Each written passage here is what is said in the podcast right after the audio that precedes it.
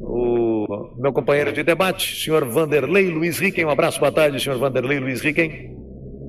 Boa tarde, boa tarde, Gilberto Custódio, boa tarde, amigas e amigos do Debate da Onda. Realmente, hoje temos um evento especial, uma entrevista especialíssima, eu diria. O nosso entrevistado de hoje, ele já foi deputado estadual pelo Ceará, prefeito de Fortaleza, governador do Ceará, ministro da Fazenda em 1994 e 1995 no governo Itamar Franco, ministro da Integração Nacional de 2003 a 2006 no governo Lula e deputado federal pelo Ceará. Além de político, é advogado, professor universitário e escritor. Nasceu em Pindamonhangaba, no estado de São Paulo, mas muito cedo, quando ele ainda tinha apenas quatro anos de idade, a família passou a morar na cidade de Sobral, no Ceará, onde ele se radicou e iniciou a sua extensa vida pública.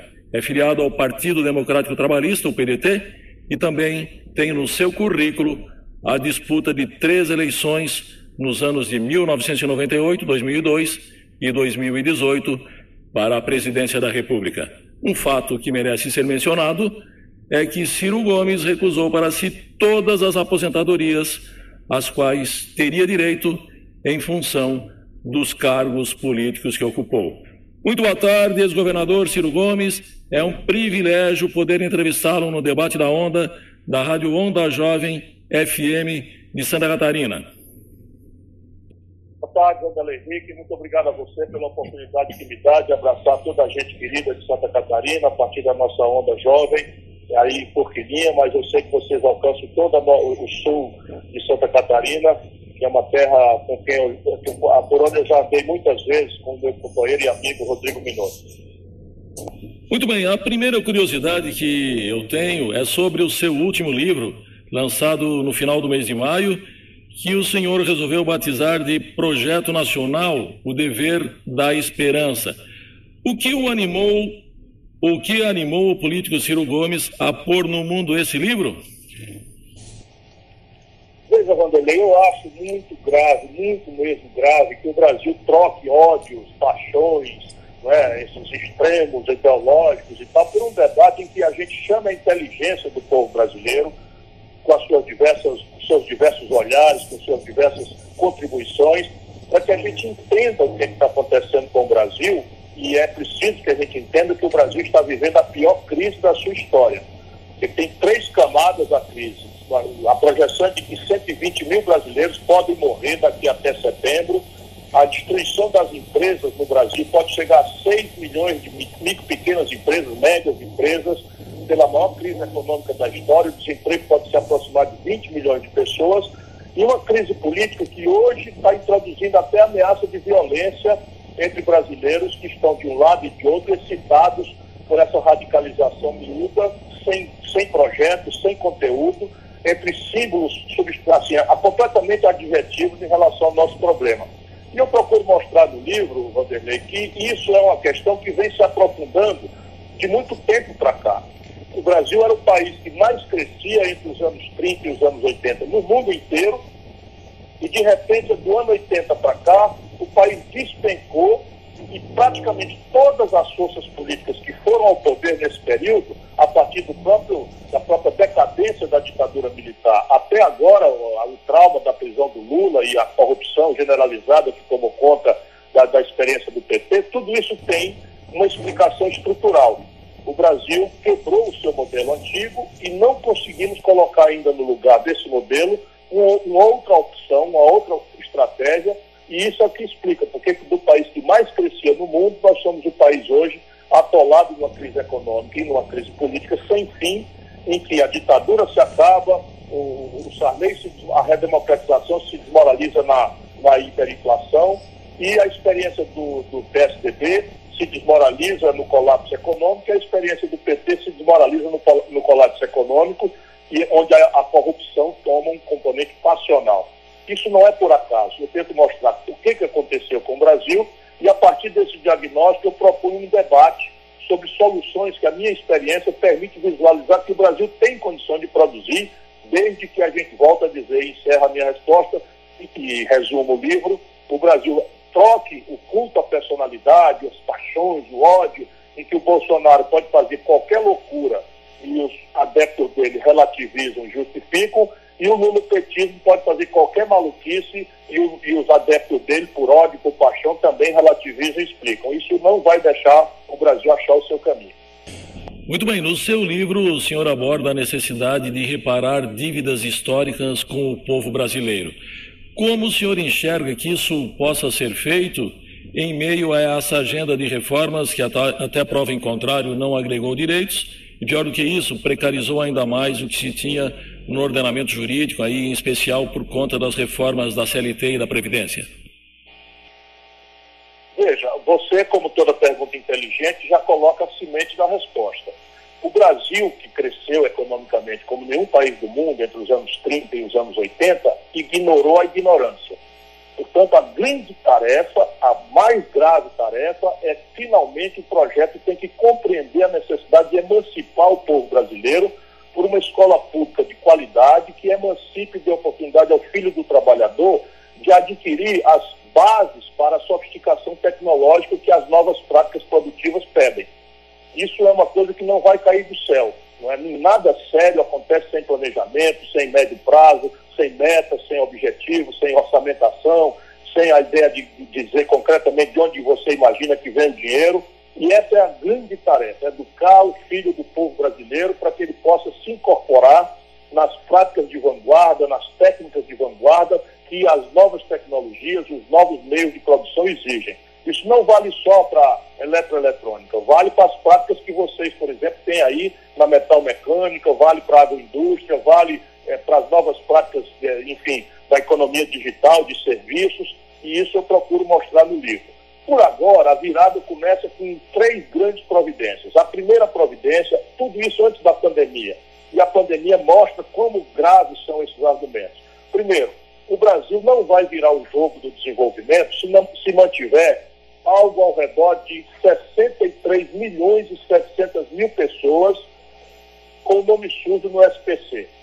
Por que, que isso é fundamental? Não é só para restaurar a dignidade do nosso povo. É que quando o país cresce, o crescimento é puxado 60% pelo consumo das famílias. E o consumo das famílias vem de emprego, renda e crédito. Emprego e renda vem depois. E o crédito está estrangulado porque os juros no Brasil são muito graves. Houve uma expansão do crédito no período do governo Lula, mas quando o povo perdeu o emprego, saiu de, 14 para 14, de 4% para 14%, quando a renda despencou, o povo foi botado no SPC. Então é preciso renegociar, e eu tenho um projeto de como fazer isso, quanto custa, e não é tão difícil esse primeiro movimento. O segundo movimento é apoiar o esforço empresarial brasileiro, que já vinha muito grave, e com a pandemia agora entrou em parada cardíaca. Se nós não estruturarmos o endividamento das empresas, fazermos o crédito chegar para que ela atravesse essa crise da pandemia e restaure a sua condição de manter empregos e de pagar salários, o Brasil não tem como resolver a estratégia da virada do desenvolvimento. E hoje a empresa brasileira está com o pior nível de endividamento da sua história. Meu cálculo é que são um trilhão, com T de tapioca, e 400 bilhões de reais, a soma das dívidas das micro, pequenas, médias e grandes empresas brasileiras, num país que concentrou na mão de cinco bancos apenas 85% de todas as transações financeiras. É preciso fazer uma reforma bancária, agravar a competição entre os bancos, e os bancos públicos têm um papel fundamental de fazer com que essa concorrência baixe os juros e baixe as tarifas e as reciprocidades e garantias abusivas que hoje impedem o pequeno empresário, especialmente, mas todos os empresários, de acessar um crédito competitivo numa hora em que o mundo está com taxa de juros negativa, o Brasil cobra 42% para descontar duplicado e forquilinha, por exemplo. E terceiro, o investimento público se nós tivermos de atenção que metade dos domicílios brasileiros não tem saneamento básico, que a infraestrutura portuária, aeroportuária, não é? a infraestrutura de, de ferrovias que o Brasil devia dar prioridade, mas mesmo a infraestrutura de rodovia, as moradias que faltam a 14 milhões de pessoas, o Brasil tem um por fazer que tem que necessariamente ser em parceria com o setor público. Nunca houve expansão de infraestrutura na experiência da humanidade em que o setor público não entrasse. Não precisa ser estatista diretamente, mas ou crédito, ou debêntures conversíveis em ação, enfim. São mil caminhos que eu mostro no livro mas que é preciso consertar a finança pública, que hoje está zero. A dívida pública brasileira está se aproximando de 100% do PIB e o Bolsonaro quebrou o Brasil. Nesse momento, o déficit público é de 670 bilhões de reais. Só para o catarinense ter uma ideia, o pior déficit da história foi de 130 bilhões de reais. E isso está explodindo o endividamento do setor público, trazendo uma ameaça de inflação assim que a gente tiver condição de sair desse grande colapso que a pandemia impôs à economia do mundo e do Brasil. E, por fim, o Brasil tem que recelebrar a ideia de indústria. Não é possível imaginar que nós vamos pagar a conta de um modo de vida moderno, que o nosso povo tem direito, com, com, com, com 5G que vai chegar, com informática de última geração, com carro com suspensão inteligente, direção hidráulica, com a química fina, os meios de diagnóstico médico sofisticados, vendendo milho, soja, é, é, proteínas animais e natura. Isso, essa conta ela não fecha e isso exige que o Brasil se debruce sobre uma estratégia de desenvolvimento industrial e pós-industrial que passam também pelo Estado. O livro propõe concretamente como é que a gente faz tudo isso. Muito bem, governador Ciro Gomes. Tem uma pergunta do nosso ouvinte, do Diego Chaves. Ele pede para perguntar ao senhor o que o senhor faria para corrigir a questão do cartel dos bancos no Brasil e o que devemos fazer para acabar com as operações compromissadas? Olha, Diego, eu agradeço essa pergunta, porque a grande mídia de São Paulo é comprometida com essa perversão. A grande mídia de São Paulo e do Rio são cinco famílias, cada uma delas tem entre 10 e 14 bilhões de reais aplicados na especulação financeira e jamais vão deixar que a população brasileira saiba o que está acontecendo em matéria de transferência de recursos de quem trabalha, de quem produz para 10 mil famílias de barões que vivem na especulação financeira no Brasil. Evidentemente, a gente pode explicar isso para todo e qualquer brasileiro se ele, se ele nos der o privilégio da sua atenção por um minuto. Como é que o preço do pão não cresce em Forquilinha? Ele não cresce se tiver duas, três, quatro, cinco, dez padarias competindo. Então, no mercado capitalista, a única coisa que garante que o preço não vai explodir em jantares em que dois ou três donos se combinam, como posto de gasolina tem acontecido no Brasil, é a competição. A competição é que faz com que o preço do dinheiro, que é o juro, as tarifas, caiam. Nos Estados Unidos tem 5 mil bancos competindo. Isso depois de uma brutal desregulamentação que eles fizeram e que deu causa à crise de 2008. No Brasil, como eu já disse, vou repetir, cinco bancos apenas né, jantam juntos os donos e combinam a taxa de juros, combinam, não tem competição. E quem quiser tomar emprestado, toma emprestado. E se o que sobrar o dinheiro, governo paga para eles né, na tal operação compromissada, que é a inteligente pergunta do dinheiro. Então, como é que a gente faz isso? A primeira providência é agravar a competição. Começando como? Tirando o Banco do Brasil e a Caixa Econômica, o Banco do Sul e o Banco do Nordeste,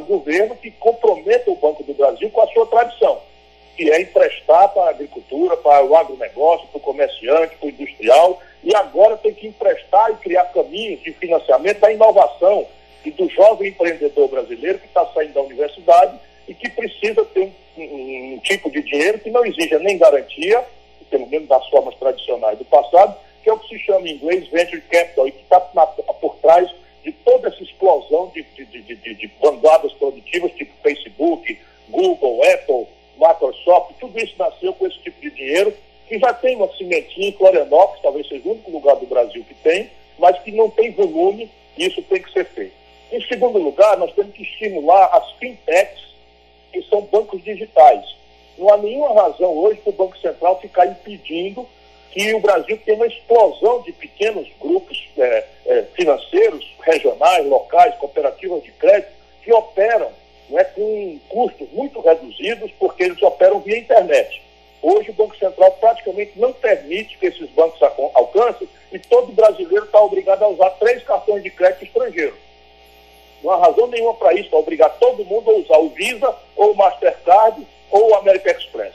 Você pode ter um milhão de cartões de crédito, débito, hum, pequenos, não é, que, que, circulam no comércio de Turquininha, que circulam no comércio do sul de Santa Catarina, que circulam na região sul, e que não precisa ter escala não é, para fazer, restaurando a competição. E esse é o caminho que está proposto também no meu livro de como restaurar. A operação compromissada, a gente até precisa explicar para o povo brasileiro o que é. E eu vou explicar em cima do que está acontecendo hoje. O governo brasileiro, Paulo Guedes, mas o Bolsonaro, botaram um trilhão de reais de dinheiro do caixa do Banco Central na mão dos bancos ali no princípio do mês de março. Qual era a razão? Botar dinheiro público na mão dos bancos para expandir o crédito e diminuir a taxa de juros para ajudar a enfrentar as consequências econômicas da pandemia. O que, que aconteceu? O pequeno empresário que está nos ouvindo sabe disso. Os bancos não emprestam dinheiro, diminuíram a oferta de crédito e aumentaram a taxa de juros. Além da própria Caixa Econômica, o Banco do Brasil exigir garantia real, reciprocidade, o cara quer tirar 150 mil reais, tem que depositar 150 mil reais, num verdadeiro crime contra as empresas que estão sendo destruídas aos milhões no Brasil. Quando a pequena empresa que emprega 7 em cada 10 brasileiros, nós precisamos ter clareza. E por que, que os bancos fazem isso? Cadê essa montanha de dinheiro que o governo botou na mão deles de graça? Pois bem, chega no fim da tarde, toda a sobra de caixa dos bancos brasileiros, o governo toma emprestado, pagando a taxa Selic, que é de 3%, enquanto o mundo todo está com juros zero. Isso é a operação compromissada. Então, o banco não precisa emprestar para a agricultura, para o agronegócio, não precisa emprestar para a indústria, não precisa emprestar para o comércio, para o serviço. Por quê? Porque todo o dinheiro que ele não emprestar, juro abusivo, contra garantias abusivas, ele empresta para o governo e leva molinho em quatro, em quatro dias 30, é, é, 3% de juro ao ano, que é a taxa Selic hoje que o Brasil está cobrando. Muito bem, o índice Ibovespa, ele tem se recuperado aí ultimamente, se aproximando dos 100 mil pontos, acumulando uma alta de cerca de 8% no mês de junho. Ainda assim, a queda neste ano está na faixa de 18%.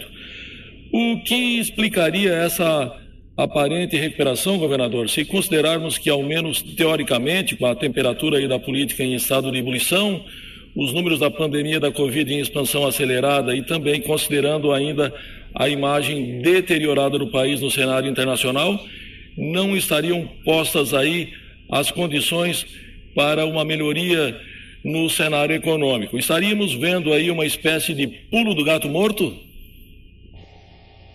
Essa é uma excelente expressão, Vanderlei Henrique. Se você me permitir, eu vou usar. É exatamente o pulo do gato morto. Eu tenho que explicar com um pouco mais. Mas é, é, o bom de trabalhar com um jornalista inteligente é que ele, em uma frase, ele explica isso. Vamos explicar, entretanto, para o nosso povo. O mercado de capitais no Brasil não é um mercado de capitais. Nenhuma empresa se financia na Bolsa de Valores de São Paulo. O mercado de capitais no Brasil é um cassino. Exatamente como um cassino com regulação pior do que os cassinos. Sabe como é cassino? Você vai lá na roleta e tem o vermelho 32, você bota ali 100 reais, 200 reais, e se a roleta roda e cai no vermelho 32, você ganha 15 vezes o que você botou, etc. Mas mal comparando, o mercado de capitais no Brasil são poucas ações. E são ações que a gente chama de blue chip, do ponto de vista do jargão internacional. Banco do Brasil, Caixa Econômica Federal, Petrobras, aí você tem pouquíssimas empresas privadas tipo Gerdau. Então, se você pegar essa cesta de meia dúzia de ações, ninguém está botando ou tirando dinheiro no Banco do Brasil, nem na Gerdau, nem na Vale do Rio Doce, nem na Petrobras. Eu, apenas eu tenho ações e eu especulo que elas vão se valorizar e que elas vão cair.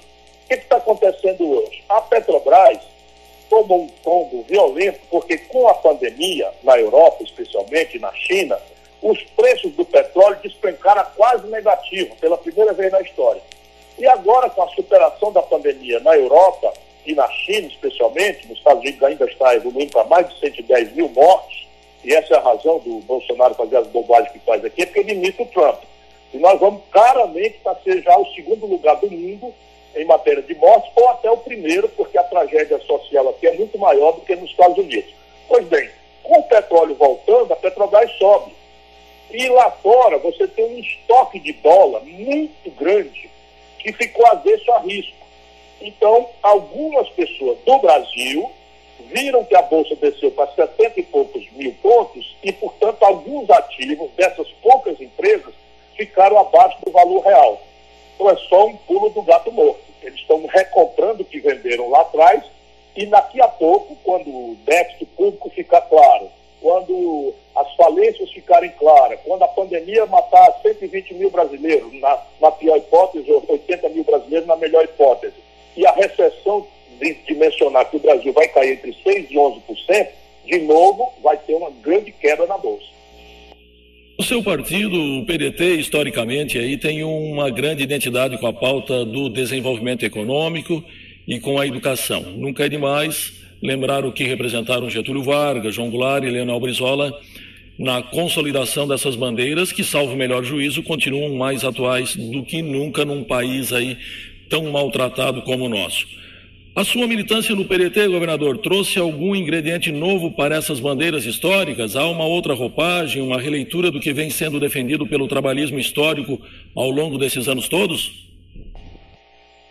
Sim, nós precisamos adaptar o trabalhismo de Pasqualini, que foi operado por Getúlio Vargas, por Juscelino Kubitschek, por João Goulart, e até mesmo pelos governos militares,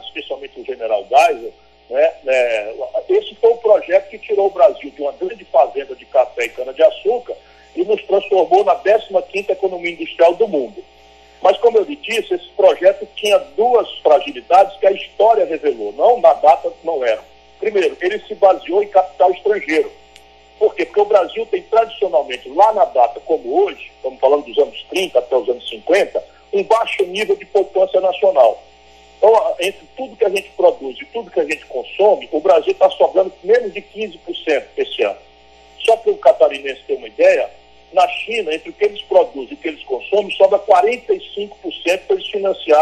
a expansão do ano que vem.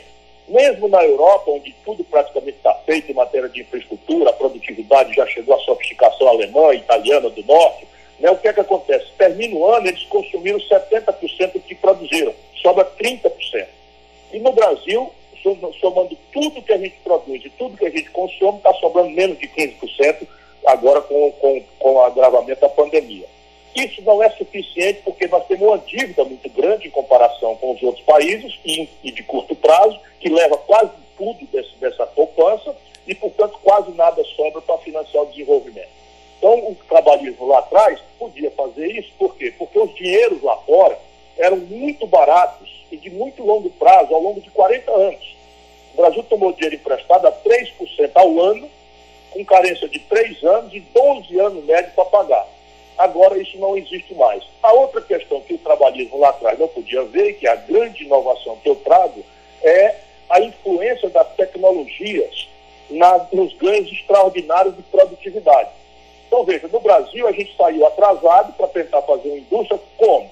Não foi apostando numa ciência e tecnologia brasileira, foi imitando as tecnologias que estavam dominadas lá fora, trazendo linhas de montagem de segunda mão, por exemplo, da indústria automobilística alemã, mas não estava errado, porque os ciclos tecnológicos, um passar o outro, era 10, 15 anos. Então a gente saía atrasado, 5 anos, 10 anos, 15 anos, mas ao fazer a imitação, a gente ficava igual a ele durante 8, 10 anos, e portanto havia uma ilusão de que a gente estava mais ou menos ali, né, na, na parada, na corrida, na, na, na, na coisa. Isso mudou completamente. As tecnologias agora mudam por semestre, mudam por mês, e as disrupturas, tipo agora que vai chegar o 5G, são tão radicais em matéria de destruição da compreensão de como se faz economia, como se gera emprego, que não podia ser visto isso lá atrás, na década de 50. Mas a base né, ideológica, a ideia de que desenvolvimento é tarefa de uma parceria entre o setor público energizado, as empresas privadas brasileiras, e essa foi a grande contribuição do trabalhismo. Numa época que a Guerra Fria opunha estatismo comunista, marxista-leninista, ou, ou, ou o, o, capitalismo turbo selvagem, radical, o trabalhismo brasileiro ofereceu uma solução que conciliava as virtudes da iniciativa privada, da propriedade privada, com a tarefa de coordenação de um Estado é, não, não só comprometido com, com, com o bem-estar das pessoas, mas em oferecer ao empreendedor privado as, boas, as melhores condições para ele sobreviver e competir. A segunda grande missão que vem do passado é o compromisso moral superior a tudo mais para nós, de que o compromisso com a desigualdade, com a superação da desigualdade, tem que estar no centro de qualquer projeto. Só, só deixa eu lhe dizer, hoje cinco brasileiros, dentro de uma mão, possuem fortuna equivalente ao que 100 milhões de brasileiros mais pobres têm para se virar e viver. Isso não é justo e a, e a tarefa de construir o desenvolvimento com base na superação da miséria e da desigualdade também é um legado muito moderno e trabalhista. E, por fim, a ideia nacional. Então, muita, a parte boa da elite que comandou o Brasil nos últimos 30 anos entrou o Brasil de gaiato na globalização. Quando a globalização simplesmente está, se a gente entrar nela passivamente, ela destruirá o que resta de produção brasileira e nos, nos manterá em eterna crise. Portanto, a questão nacional, a questão do desenvolvimento e a questão da superação da pobreza são a memória do trabalhismo que eu carrego. A compreensão de que nós precisamos construir a nossa própria poupança para basear nela o nosso desenvolvimento e a questão não é, de acelerar o processo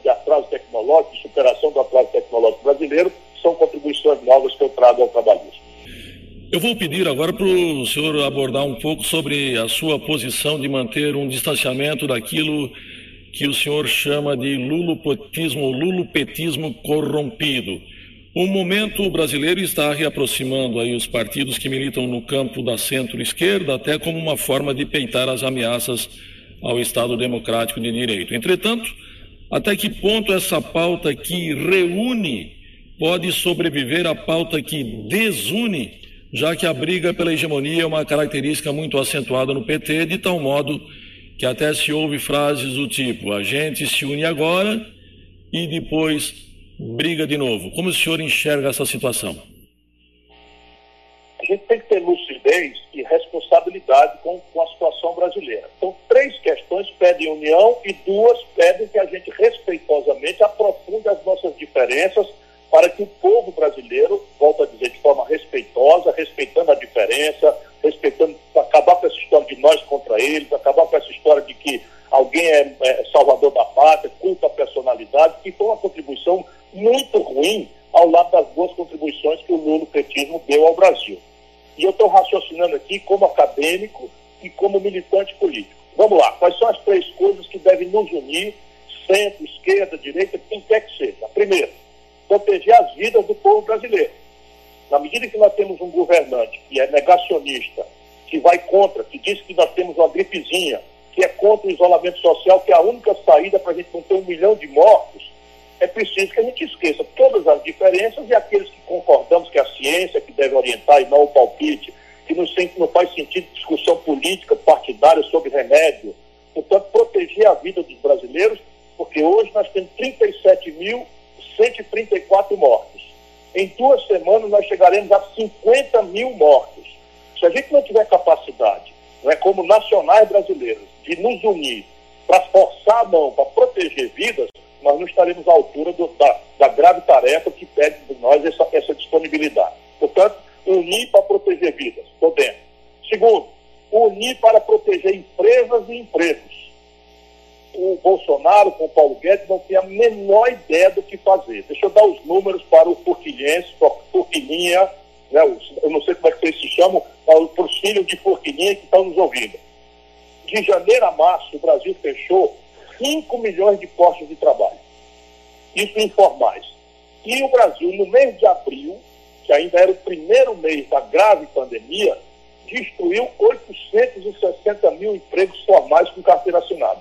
Esses são números do CAGED, nunca houve na história. O Brasil está destruindo hoje ao redor de 1 milhão e 200 mil empregos a cada 30 dias.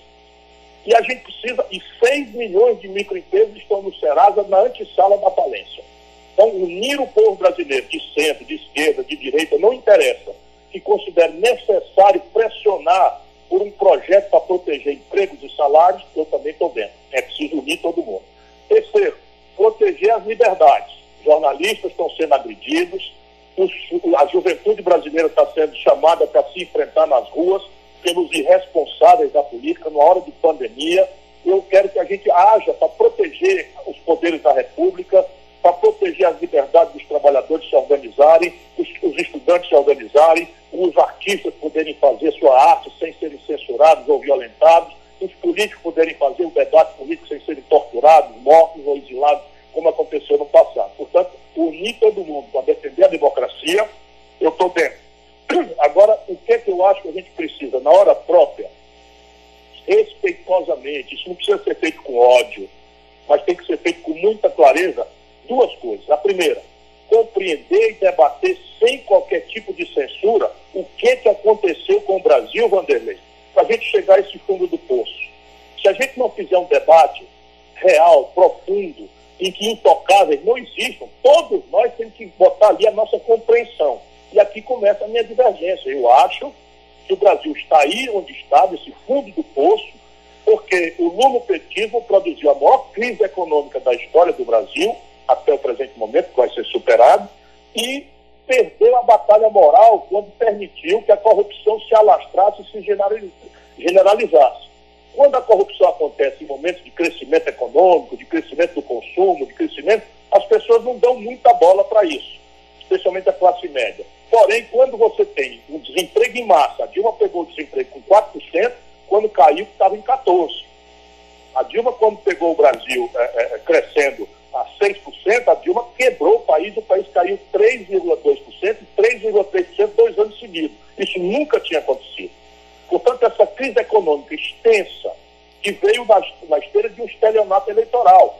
Ninguém sabia quem era Dilma. O Lula botou, porque tinha muito prestígio, muita popularidade, botou uma pessoa para ele continuar mandando. E eu tenho que deixar isso bastante claro. Neste ponto, é preciso que a gente, se possível, respeitosamente, senão vai na canela mesmo, a gente tem que ajudar o povo a entender que não é com ódio, porque foi ódio que recomendou o povo votar num, num capitão expulso do exército, despreparado, que nunca tinha administrado nada, e que falando em decência e combate à corrupção, é ele mesmo um corrupto. Ele e a família dele é toda de corruptos, eu posso provar isso. Segunda questão que deve nos dividir, o que fazer? Porque o que, vai, o, que vai, o que precisa fazer, precisa que o Brasil abra o debate, não pode ter censura nisso, porque se a gente não debater o que fazer, nós vamos já já escolher um animador de auditório, vamos escolher qualquer um aí, o chibata moral da nação, porque o povo está cansado de corrupção, e o Moro, um cara que nunca administrou nada, que foi o ministro da, da, da Justiça comprometido com esse descalabro todo, de repente vai ser apresentado ao povo brasileiro como solução. Qual é a opinião do Moro sobre a saúde do povo brasileiro? Qual é a opinião dele, a experiência dele no financiamento da, da, das empresas? Como superar o atraso tecnológico? Que vivência o, o Moro tem? Portanto, a gente precisa ter clareza para não deixar o baronato brasileiro produzir outra impostura, outro mito, porque o Brasil agora não aguenta mais mesmo. Senador, eu tinha pedido para a sua assessoria aí 30 minutos, já passamos dos 30, mas eu vou pedir licença para abusar um pouquinho mais do senhor, porque o senhor é visto. Tranquilo, é um privilégio que você está me dando.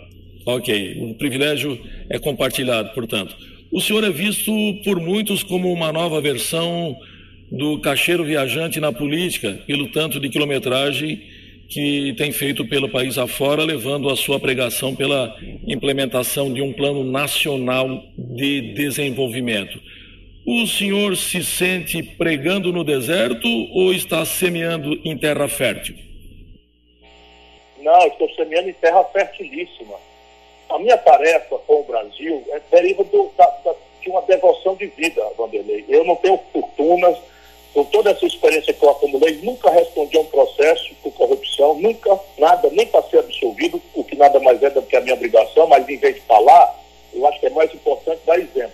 Eu fui um governador que ganhou o Prêmio Mundial de Combate à Mortalidade Infantil, o mais bem avaliado do país. Eu fui um prefeito de capital né, que fez uma revolução na educação. O Ceará tem hoje os melhores indicadores de educação pública do Brasil. Eu ajudei a formar um movimento que ganha as eleições aqui. Eu nunca perdi uma eleição aqui onde as pessoas me conhecem. Não tenho uma rádio, não tenho uma televisão, não tenho fortuna, não sou sócio de nada, não sou sócio de ninguém. E a minha devoção, o meu amor é ao Brasil. É, Para mim, a política não é meio de vida. A última eleição que eu disputei o mandato foi lá em 2006, deputado federal. Ainda admito ser candidato a presidente da República porque eu acredito que é minha obrigação ajudar ao povo brasileiro, especialmente eu estou muito preocupado com os jovens, né, porque o Brasil pela primeira vez passa uma ameaça de ser uma ex-nação. Hoje é tão cruel a competição internacional, é tão esmagadora a diferença dos padrões de produção, né, de organizar o trabalho, organizar entre o primeiro mundo, a China, o Oriente da, do, dos, dos asiáticos, Singapura, Malásia, Vietnã, e o Brasil está ficando para trás. E isso é uma tragédia, porque nós estamos dando para os jovens hoje um misto de decepção, descrença e revolta. E isso não vai botar ninguém para frente, a não ser desagregar o tecido nacional, é, como estão acontecendo em várias nações do mundo que não se advertiram disso. existe influência estrangeira nessa luta aqui. E eu, como não tenho rabo de palha e acumulei uma experiência muito grande, considero uma obrigação minha ajudar as pessoas a, a compreender o que está acontecendo e, mais do que isso, construir uma saída para o nosso país. Eu gostaria de ouvir agora a sua mensagem final aí aos ouvintes da Onda Jovem do sul de Santa Catarina e de parte do norte e nordeste do Rio Grande do Sul, em especial num ano eleitoral, eleição para prefeitos e vereadores nesse cenário aí tão conturbado, governador. Eu te agradeço, Vanderlei. Ripen, um abraço a você. É, se em algum momento eu estou um pouco mais caloroso, é porque eu estou muito preocupado mesmo com a sorte do nosso país. Mas eu tenho muita esperança, porque Deus nos deu uma terra que é, que é o primeiro, segundo ou terceiro lugar no mundo. Eu conheço as riquezas físicas do Brasil, não é? Não só o carvão, que está em decadência em algumas regiões de Santa Catarina, mas o Brasil tem uma província mineral extraordinária, como poucos países do mundo têm um de cada seis litros de água potável do mundo pertence ao povo brasileiro. É a maior biodiversidade do mundo. É a maior estoque de terras agricultáveis do planeta. Nós somos capazes de colher, só o Brasil tem isso, culturas tropicais e culturas temperadas no mesmo dia, extraordinária geografia que nós recebemos